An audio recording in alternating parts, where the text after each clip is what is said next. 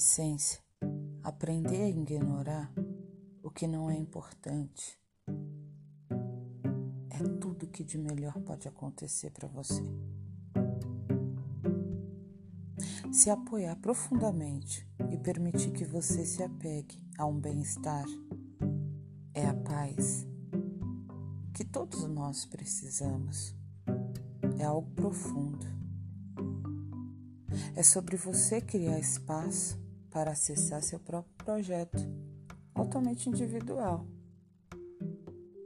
para obter sucesso e viver a vida da melhor maneira possível.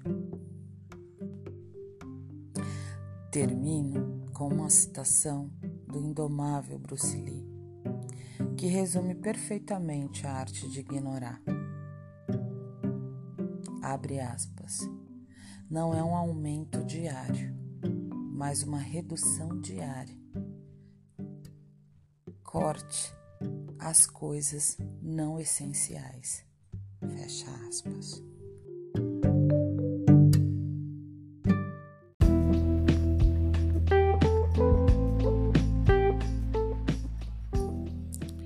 as coisas pelas quais você não tem poder.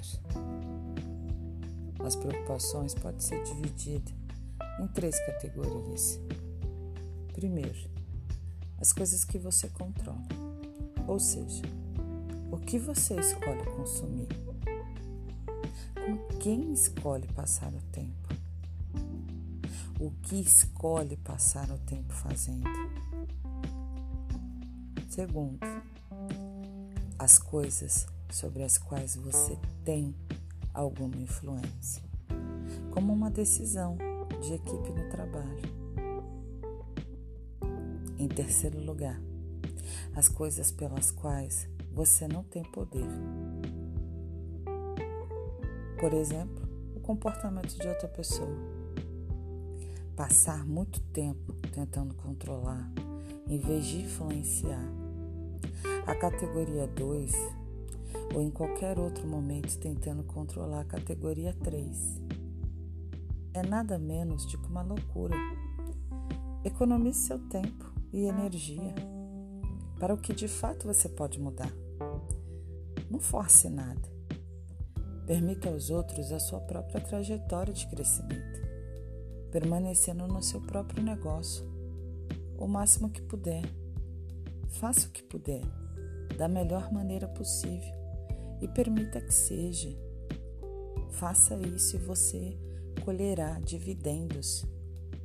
A maneira mais poderosa de fazer uma mudança no mundo é começar por si mesmo.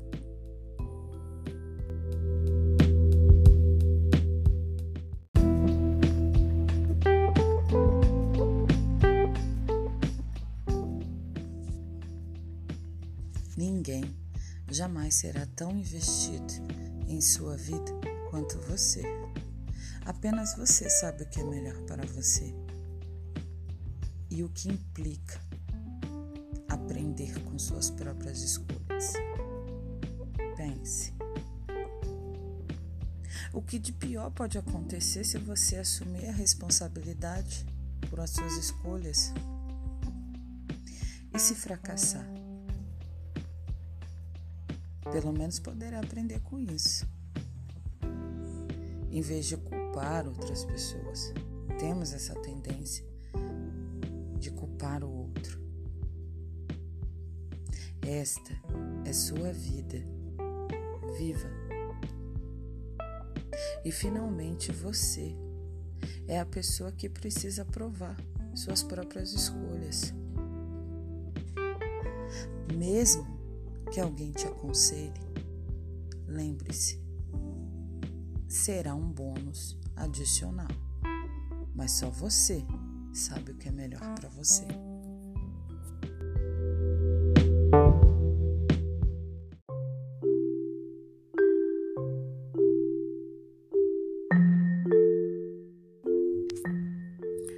Limites. Não saia de casa sem eles.